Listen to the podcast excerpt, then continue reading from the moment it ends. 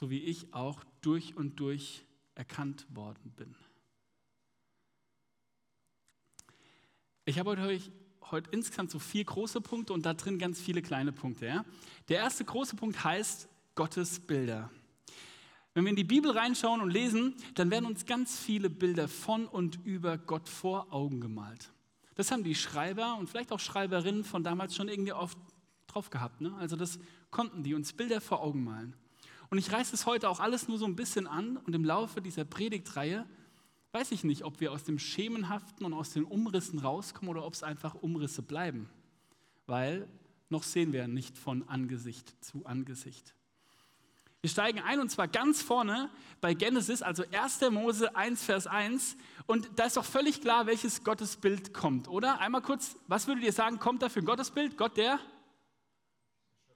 Der Schöpfer, ja, ein bisschen ermüdend. Tatsächlich hätte ich gesagt, es ist Gott der Schwabe. Ja? Er hat mal kurz überlegt, also wenn man dem glauben darf, was über Schwaben gesagt wird, dann könnte das doch passen. Der Schwabe oder die Schwaben sind doch geschäftige Leute, fleißig und ordentlich. So, Schwaben sind Schaffer und MacherInnen. Oder? Seid ihr das nicht? Und wenn du, wie ich, kein Schwabe bist, hoffe ich, dass du jetzt gerade nicht ausgestiegen bist, sondern mit mir dran bleibst und wir noch ein Stück weitergehen. Also erstens, Gott der Schwabe und Gott der Schöpfer. Die erste Handlung Gottes ist tatsächlich schaffen. Gott schafft Himmel und Erde und die ganze Welt. Gott liebt diese Welt in all ihrer Perfektion, in jedem Detail, in jeder kleinsten Blume, in jedem riesigen Baum, in das Leben hinein. Das hebräische Wort, das hier für schaffen steht, das heißt bara. Könnt ihr euch merken? Bara. Und es meint diesen Moment des Schaffens. Diesen einen Moment, wo alles entsteht eine Welt, ein ganzes Universum, am Ende wir Menschen und Tiere und all das on top.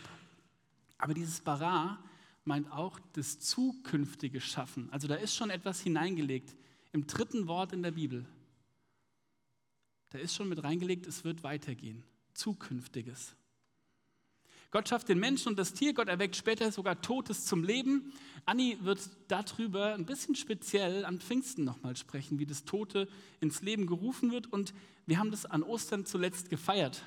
Anni freut sich schon drauf und ich feiere es total, dass sie diesen Text genommen hat. Jetzt ist der Cliffhanger da und jetzt dürft ihr alle kommen. Das ist richtig gut. Kein Druck, Anni, ist doch nur, die Leute wollen ja entertained werden auch ein bisschen. Und bei all dem Schaffen, hey, da ist Gott selbst kein Geschöpf. Das müssen wir uns auch noch mal kurz überlegen. Anders als bei anderen Göttern finden wir keinen Bericht, und die Bibel ist ja doch ein paar Mal durchforstet worden auf Originalität, auf Echtheit, auf Glaubbarkeit, finden wir keinen Bericht darüber, dass Gott selbst geschaffen wurde oder erschaffen werden musste. Und dennoch stellt uns die Bibel ihn in menschlichen und auch in natürlichen, in kreativen Zügen vor und malt uns so immer wieder Bilder vor unsere inneren Augen. Sie nennt ihn Fels und Burg und Hirte und Quelle und Hort, also so Dinge, mit denen wir was anfangen können. Und sie beschreibt ihn als Vater oder als Mutter. Sie beschreibt ihm oder spricht ihm Zorn zu. Ein zorniger Gott. Ein Gott, der Reue empfindet. Ein liebender Gott. Und ein Gott, der Barmherzigkeit verstanden hat. Und sie spricht Gott heilig. Also wir kommen vom Schöpfergott zum heiligen Gott. So ein bisschen, ist es ein Upgrade für den Schöpfer oder so das erste Add-on? Ich weiß es nicht. Der heilige Gott. Gott ist vollkommen. Vollkommen und vollkommen rein. Das unterscheidet ihn in dem Moment schon vom Menschen. Durch seine Heiligkeit wird er uns und dieser ganzen Welt dann auch zum Gegenüber. Heilig klingt für mich, um ehrlich zu sein, immer so ein bisschen abgehoben, bisschen weit weg und total unnahbar. Doch dieser heilige Gott ist auch, und Achtung, drittes Gottesbild direkt, der Retter und Erlöser. Die Bibel identifiziert Gott immer wieder als Retter und als Erlöser. Im Alten Testament wird deshalb ganz häufig das, was in der Vergangenheit passiert ist, in den Moment jetzt gerade, also erlebtes Heil, wird erzählt in einem Moment, wo es einem nicht gut geht. Gutes, was schon war, wird in die gegenwärtige Situation hineingesprochen, um so Hoffnung neu zu stiften. Diesen Gott, auf den die Menschen da hoffen, ob das jetzt Hiob war, der im Leid versinkt, oder das Volk Israel, was im Exil sitzt, diesen Gott rufen die Menschen an, sprechen mit ihm. Diesen Gott, den rufe ich, den rufen wir heute an, wenn wir beten. Wenn es auf dieser Welt oder im Leben, ob in meinem oder dem anderer Menschen, ungerecht zugeht, dann rufen wir ihn an um seine Gerechtigkeit. Diesen rettenden Erlöser bitten wir um Gerechtigkeit. Das vierte kleine Gottesbild, Gott ist ein gerechter Gott. Und ihr seht, ich reiße die ganzen Sachen nur an. Ich könnte bei jedem einzelnen Bild zehn Minuten stehen bleiben. Ein gerechter Gott. Er will sein Volk, denen, die an ihn glauben, Recht schaffen. Und manchmal wird es sichtbar. Da sehen wir, wie Menschen, die gläubig unterwegs sind, irgendwie gerettet werden oder geniale Geschichten erleben in der Mission. Da wird irgendwas gerecht gemacht, wo vielleicht Unterdrückung stattgefunden hat, wo Leben behindert war, wo Leben verhindert wurde. Und manchmal aber auch nicht. Manchmal bremst es aber auch und ich habe irgendwie die Frage in mir, das ist doch ungerecht. Warum erleben die Menschen das und mir geht es hier so gut? Warum lässt du das so zu, Gott? So, einmal durchatmen. Erster einfacher Umriss, Gottesbilder, Altes Testament war das jetzt. Ihr seht schon, ich habe nur das eine Gottesbild hier mit angeklickt gehabt und die anderen so mit runtergenommen. Dieser Gott des Alten Testaments, der bleibt übrigens der gleiche, selbe wie auch immer Gott, dann auch im Neuen Testament. Aber da kommt er ganz anders. Da erleben wir ihn ganz anders. Da scheint er ganz anders. In Jesus nimmt er, dieser heilige Gott, Gestalt eines Menschen an. Wir haben das vorhin auch gesungen, eines Kindes. Der Paulus schreibt im Philipper-Hymnus, er war von göttlicher Gestalt, aber er hielt nicht daran fest, Gott gleich zu sein. Er legt die göttliche Gestalt ab und nahm die eines Knechtes, eines Menschen an. Er wurde in allem den Menschen gleich. In jeder Hinsicht war er wie ein Mensch. Er erniedrigte sich selbst und war gehorsam bis in den Tod, ja bis in den Tod am Kreuz. Dieser rettende Erlöser wird im Neuen Testament nochmal ganz anders sichtbar.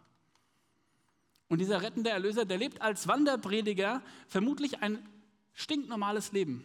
Noch einfacher als unser Leben. Keine krasse Espressomaschine und nicht irgendwie den genialen Sessel zu Hause. Nee, der wird auf dem Boden geschlafen haben mit irgendeiner Matte und vielleicht einer Decke. Er hat eine Kutte dabei gehabt und einen Stock und da hinten dran irgendwie so ein bisschen was wie ein Rucksack.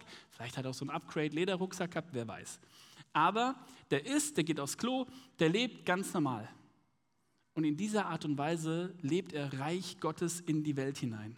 Dieser Retter, dieser Erlöser, dieser Messias, der kommt auf Augenhöhe zu denen, die er liebt. Und Leute, wisst ihr, was er macht? Er macht Kesselkirche, weil er wächst mit denen gemeinsam in der Liebe. Das finde ich genial. Und der ist gekommen, um zu retten und zu suchen und selig zu machen, was verloren ist. So sagt der Evangelist Lukas in seinem 19. Kapitel. Jesus stellt die Regeln damals auf den Kopf, hat Umgang mit denen, die keiner will, die totgeweiht sind, die eigentlich in der Gesellschaft schon abgeschoben sind. Und er wird ein Japaner, hat Michel gesagt, ein nahbarer Gott. Ein Gott, der goldene goldene Klebstoffe in unsere Herzen reinmalt, in unsere Verletzungen reinmalt, um uns ganz zu machen. So nah kommt er. Und er wird erlebbar, weil er menschlich ist. Und neben dem wird er uns im Neuen Testament als Lamm Gottes, als Sohn Gottes und als Brot und Licht und Tür und Hirte und Auferstehung und Weg und Wahrheit beschrieben. Und auch das sind nur kleine Auszüge von Gottesbildern, die uns die Bibel vor Augen malt. Wenn wir sie aufschlagen und einfach mal reinlesen. Diese Gottesbilder, die treffen durch die Geschichte hindurch auf andere Gottesbilder, auf andere Götter und auf deren Geschichten. Ob die von den Babyloniern und Philistern von früher, ob auf griechische Götter, die Paulus erlebt hat, als er bei den Heiden in der Mission war, oder die der Römer, die Besatzungsmacht mit denen ja quasi Jesus eh schon zu tun hatte. Und dann sind da noch die anderen Religionen, die wir alle miterleben dürfen. Da ist der Islam, das sind Hinduismus und Buddhismus und so viele mehr. Und dann gibt es auch noch welche, die Sekten sind und wo es dann irgendwie ganz schön komisch wird. Alles zusammen prägt unser Gottesbild durch die Geschichte hindurch. Und dann, wenn wir in Segen sprechen, dann reden wir über diesen dreieinigen Gott. Jetzt wird es noch ein bisschen wilder. Ich muss euch kurz mit reinnehmen. Ich war gestern Abend freiberuflich unterwegs und ähm, habe da so ein Format gemacht. Da darf man Rückfragen stellen zu einem Predigttext. Und ein kleines Mädchen, drei Jahre, war mit ihrer Familie da. Es war schon spät abends, aber es war sehr lustig. Dieses kleine Mädchen, Marie heißt sie, sagt, und es war die letzte Frage, und ich stelle keine Frage, sondern sie sagt ein Statement. Die sagt knallhart, Gott ist ein Gott. So, drei Jahre, Christian steht vorne und dachte so, okay, ist alles gesagt, brauche ich nicht mehr drüber reden. Hey, das beschreibt genau das, was Trinität ist. Gott tritt in all dem, was uns die Bibel zeigt und was Menschen erleben, in diese drei, in drei Seinsweisen auf. Ja? Also er wirkt darin in drei Art und Weisen ganz unterschiedlich und ungeteilt. Er begegnet uns in der Trinitätsformel als Vater, Sohn und Heiliger Geist. Und es sind nicht drei verschiedene Götter und hinten dran einer, es sind auch nicht vier verschiedene Götter, die da irgendwie zusammenspielen. Nein, es ist ein Gott, der diese drei Wege nimmt, um Menschen zu begegnen. Dieser Vater und Schöpfer, dieser Sohn, der sich ans Kreuz nageln lässt und dieser Heilige Geist, der so schwer zu fassen ist, dass man sich manchmal fragt, wie kann man den gut darstellen. Mal gucken, wie Anni das macht die Predigt an Pfingsten, deswegen, und wir haben schon drüber gesprochen. Das wird gut. Es ist ein Gott. Mit unserem Glaubensbekenntnis und diesen drei Bildern können wir Gott natürlich nur bruchstückhaft beschreiben, aber es hilft uns. Es bleibt eben rätselhaft und wir sehen eben nur Umrisse. Und so wird es eine ganz schön lange Zeit gehen. Meine These deswegen, auf Basis all dieser Sachen, die ich mir da angeguckt habe, der Mensch braucht Gottesbilder. Ich brauche Gottesbilder, um Gott irgendwie nahe zu kommen. Das hilft mir, beziehungsweise um sich und Gott in Beziehung zu bringen. Es gibt einen Theologen, Alistair McGrath, der sagt es wie folgt, genau ist da, es gibt keinen Weg, auf dem die geschaffene menschliche Vernunft fähig wäre, Gott direkt zu betrachten. Also es ist schon mal schwer. Wir können Gott irgendwie mit unserer Vernunft nicht direkt anschauen und betrachten und verstehen und fassen. Deshalb müssen wir über Gott in dieser Niedrigkeit, also in Bildern, in dieser Art und Weise nachdenken, die unserer Fähigkeit, die Dinge zu begreifen, entspricht. Also mit Bildern und Vorstellungen, die unsere Erfahrungswelt entnommen sind. Deswegen ist es so einfach, wenn du auf dem Berg stehst, zu staunen, weil Gott irgendwie wie so ein riesiger Berg ist, so fantastisch, so unbegreiflich. Oder wenn du am Meer stehst, die Kraft Gottes in so einer Welle zu spüren. Und das ist noch harmlos, so eine Welle, wenn die einmal durchspült. McGrath sagt auch, Gottesbilder und Vorstellungen haben eine Geschichte. Und jetzt wird es interessant für uns. Gottesbilder und Vorstellungen haben eine Geschichte. Und oft sind diese Gottesvorstellungen verbunden mit Antworten auf Fragen, früherer Generationen. Also Gottes Vorstellungen, die an uns herangetragen wurden, sind oft verbunden mit Antworten auf Fragen von früheren Generationen. Auf gut Deutsch gesagt, wenn Oma dir von ihrem Gott erzählt, dann ist da vielleicht die Antwort auf ihre Lebenserfahrung aus Kriegszeiten oder danach oder sogar davor drin.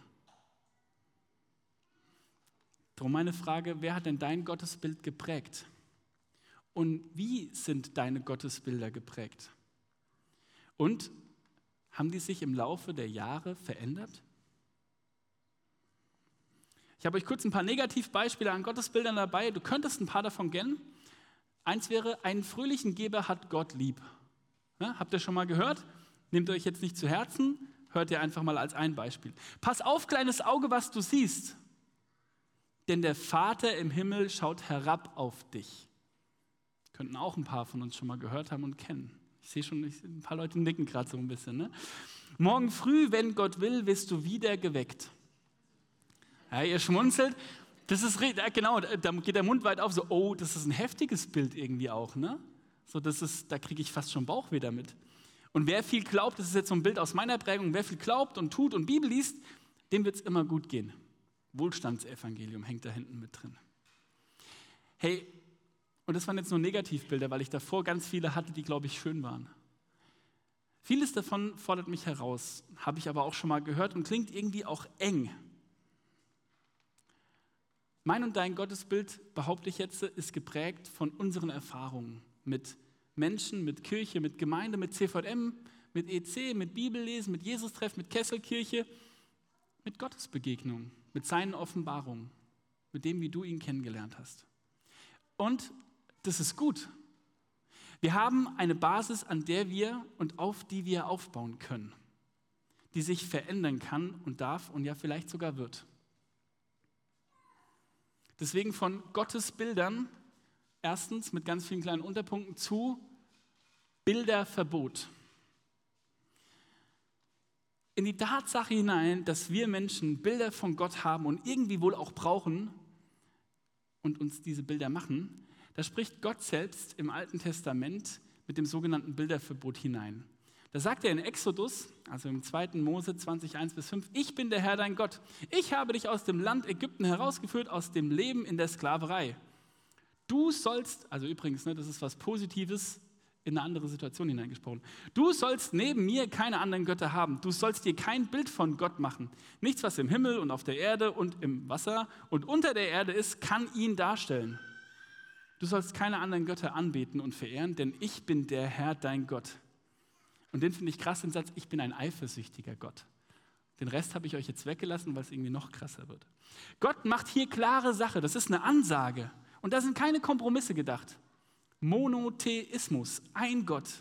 In einer Welt voll von vielen unterschiedlichen Göttern, voll von Götzendienst, von Menschenopfern bei manchen Kulturen, da sagt Gott in diese Welt hinein, ich habe keinen Bock, dass du dir von mir ein Bildnis machst. Du brauchst kein Abbild von mir. Und na klar, Israel, erstmal ein goldenes Kalb gebaut. Und das Spannende ist, dass eigentlich klar sein müsste, dass du diesen Gott und Gottheiten nicht in irgendein Bildnis einsperren kannst, dass diese Gottheit nicht umfasst werden kann von irgendwas. Gott ist grenzenlos. Der passt nicht in irgendein goldenes Kalb rein. Und dennoch ist es manchmal wichtig und gut, ein Symbol für Gott zu haben. Wir brauchen lediglich Klarheit darüber, was ist, wenn wir Bilder von Gott ansehen. Also was macht es mit dir, wenn du ein Kreuz anschaust? Was ist, wenn du da in Brasilien stehst und auf den Berg guckst und da dieser große Jesus steht? Was ist, wenn du ein Bild anguckst, wo eine biblische Zeichnung drauf ist? Also in der Kunst. Es geht nicht darum, diesen Gegenstand anzubeten, Gott, Jesus und den Heiligen Geist darin zu elementarisieren. Und ich glaube, das passiert uns manchmal.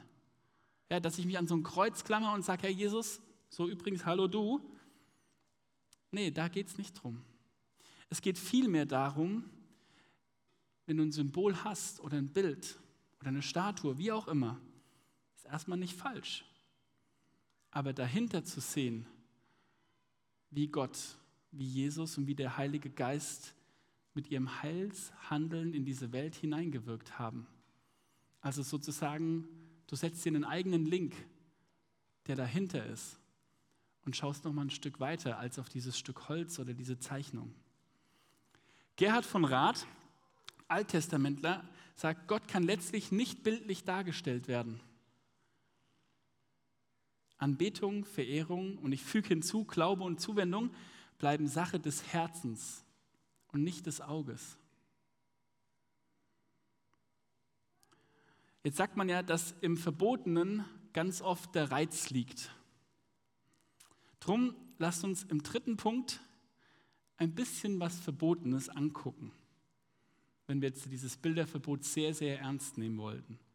Also im Verbotenen entdecken.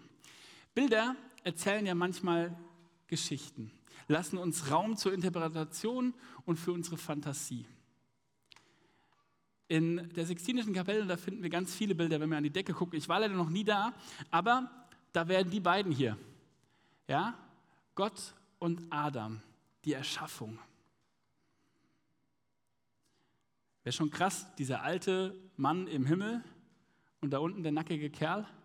Ja, also diese Erschaffung und dann außenrum die Engelschöre. Irgendwie spannendes Bild. Und dann kommt der Da Vinci dazu, der mich mit an den Tisch des Abendmahls nimmt und mich irgendwie teilhaben lässt. Das ist mir beim Angucken tatsächlich nochmal aufgefallen. Die sitzen alle auf der anderen Seite, ne? Da ist noch ganz schön viel Platz an diesem Tisch. So, und dann komme ich zu Bildern jetzt gleich, die es in Fülle gibt. Wenn wir in Kirchen reingehen, heute Abend zum Beispiel in der Johanneskirche, da sind ganz viele Bilder und Statuen außenrum an der Wand, die zeigen Heilige und Matthäus, Markus, Lukas, Johannes und so weiter. Und oben die Gläser, äh, die Gläser ist jetzt hier, die sind auch schön bunt, aber da sind jetzt keine tollen Zeichnungen drauf. Ähm, und dann gibt es Altarbilder. Und ein Altarbild habe ich euch mitgebracht. Das ist das Altarbild von Gent, von Jan und Hubert van Eyck. Und das ist ein total spannendes Bild. Und dieser Altar, ihr dürft irgendwann mal googeln und mal gucken, was da mit dem passiert ist. Der wurde ein paar Mal geklaut, zu allerletzt von den Nazis, die wollten den zerstören. Ein Glück hat man ihn vorher gefunden und hat ihn wieder aufgebaut und der wurde x-fach zurückgekauft. Spannende Nummer hinter dem ganzen Ding. Auf jeden Fall, dieses Teil steht in Gent. Die Van Dyck-Brüder haben den gemalt und dann ist das Spannende das, dass hier unterschiedliche Szenarien drauf sind. Ja, also rechts, links Adam und Eva, und dann haben wir unten drin, da zoomen wir direkt hin, ein Bild aus der Offenbarung. Das Lamm Gottes, das geschlachtet wird, wenn man genau hinguckt, da läuft hier schon Blut raus, ja, also das ist schon geschlachtet, die Heiligen außenrum, die es anbeten, dann noch das Kreuz dazu, also es ist ein bisschen ein krasses Bild, aber fantastisch. Und wenn man dann wiederum genauer hinschaut, dann ist da dieses Lamm. Und bei diesem Lamm scheint erstmal alles ganz normal. So, Seht ihr das gut? Ja, wunderbar, ne? Dieses Lamm, das schaut wie ein ganz stinknormales Lamm aus. Der Kopf, das Gesicht des Lammes wurden aber mal übermalt. Wenn man ganz genau hinschaut, dann sieht man da vier Ohren. Oben sind diese zwei großen und unten sind dann zwei so verdrehte. Diese zwei verdrehten Ohren weisen darauf hin, da war mal was anderes drunter. Ein Kollege von mir aus dem evangelischen Jugendwerk hat da mal eine Andacht dazu gemacht. Deswegen habe ich dieses Bild dabei, weil es mein Gottesbild irgendwie auch trifft. Und das Spannende ist, da wurde quasi dieses Lamm Gottes dargestellt und irgendeinem Menschen hat es nicht gepasst. Deswegen hat er es zu einem normalen Lamm gemacht. Weil ein Lamm, was so ausschaut, ist auch irgendwie komisch. Ja? Aber wenn man richtig hinguckt, hat dieses Lamm so menschliche Augen. Es guckt dich richtig an. Nicht so diese seitlichen, ja, wie das normal ist bei Lämmern. Das schaut dich richtig an. Es hat so ein bisschen menschliche Gesichtszüge. Sieht auch total cringe aus, aber es sieht irgendwie auch menschlich aus. Es hat einem nicht gepasst drum, so kann Gott ja nicht sein. Ne? Malen wir mal drüber. Ein Gesicht, das einen anschaut. Ein Gesicht, das mich anschaut. Erinnert euch an die Jahreslosung? Du bist ein Gott, der mich sieht. Er ist ein Gott, der uns, der dich sieht, der du heute hier sitzt, die du heute da bist. Herr Leute, Kunst lässt uns Gott manchmal ganz neu entdecken. Deswegen bin ich sehr dankbar, dass Menschen versuchen, Gott in Bilder reinzupacken. Manchmal entdecken wir darin sogar das, was andere nicht wollen, dass wir sehen und was im Alten Testament schon über ihn ausgesagt wurde. Und ein letztes und viertes, damit dürfen wir umgehen. Hey, nochmal die Frage, was und woher und wie ist dein Gottesbild? Wer hat es geprägt? Wie hat sich's verändert? Und warum? Was hast du erlebt, dass sich dein Gottesbild verändert hat? Was war schmerzlich und was war schön? Was sind die Add-ons, die Upgrades und die Downgrades deines Gottesbildes? Und kommst du aus der Enge und denkst dir so, oh Leute, ich muss irgendwie jetzt mal dieses Gottesbild sprengen wir haben vorhin gesungen, shake up the traditions. Also musst du die Traditionen deines Gottesbildes einmal durchschütteln oder musst du mit manchen, ich habe mir das extra aufgeschrieben, mit manchen Sachen aus deiner religiösen Prägung auch brechen, also aufbrechen. Nicht sie abbrechen und abreißen lassen und sagen, das war alles schlecht. Nein, aufbrechen, um in eine Weite reinzukommen aus einer Enge. Könnte ja sein. Vielleicht bist du auch gerade dran, ne? und da haben wir auch viel drüber gesprochen, über Spaliere, dein Gottesbild neu zu stabilisieren und nicht in der Enge, sondern in der Weite immer wieder kleine Anhakpunkte zu finden, wo du sagen kannst, wow krass, das hilft mir in meinem Gottesbild zu wachsen und dran zu sein. Mein Gottesbild ist geprägt von Lesen in der Bibel, von Gottes Erfahrungen und Offenbarung, vom Gespräch mit Menschen, von Lobpreis. Ich habe vorhin noch gedacht, wir hätten einfach nur fünf Lieder singen können und dann wäre es auch gut gewesen, heute um Gottes Bilder zu haben. Es ist geprägt von Verkündigungen von vielerlei Menschen und von dem, was ich mit Gott erlebt und durchlebt habe, vom Schönen und vom Schmerzhaften. Leute, mit dieser Predigtreihe wollen wir gemeinsam auf Entdeckungsreise gehen. Wir wollen mal ein bisschen Gottesbilder durchschütteln, sie nicht kaputt machen, sondern einfach mal schauen, was steckt da eigentlich drin, uns darüber austauschen, entdecken. Neue Gottesbilder und alte Gottesbilder. Und vielleicht ganz andere als die, die wir schon kennen. Wir wollen sie miteinander teilen, sie festigen und sie neu bauen oder umbauen. Und bei all dem gibt es kein richtig oder falsch. Und all das bleibt bis ans Ende, bis in die Ewigkeit, wie es der erste Korinther sagt, rätselhaft umrissen. Denn erst dann schauen wir von Angesicht zu Angesicht. Amen. Während die Band hochkommt, dürft ihr alle eure Handys mal zücken, denn es gibt da einen genialen Typen, der heißt David Lehmann, nennt sich auch der Designerpfarrer. Und der hat für Theo Livestream, das ist so ein Format, wo man theologisch nachdenkt, den Jesus Creator gebaut. Und den dürfen wir die ganzen nächsten Wochen immer mal wieder mit nutzen. Und ich möchte euch den mitgeben. Das ist jetzt ein bisschen weit weg vom Gottesbild des Alten Testaments, aber der Jesus Creator ermöglicht Folgendes. Du nimmst jetzt den QR-Code und dann geht eine Seite auf. Und auf dieser Seite kannst du in vier bis fünf oder sechs Schritten deinen eigenen Jesus sozusagen zusammenbauen. Mit einer coolen Oldschool-Kutte oder so ganz lumpig oder extrem heilig. Du machst jetzt folgendes: Scan das Ding, baust deinen Jesus, machst einen Screenshot und nachher tauschst du dich mit einer Person hier im Raum, unten beim Essen, die direkt neben dir sitzt oder die dann neben dir sitzt, aus über den Jesus, den du gebaut hast. Und fragst und sagst, warum hast du den eigentlich so gebaut? Und so kommen wir ins Gespräch über Gottesbilder. Und die Aufgabe für nächste Woche? Genauso. Vielleicht habt ihr Bock, in den Heimspielen das auch mal zu machen und dann miteinander ins Gespräch über eure Gottesbilder zu kommen.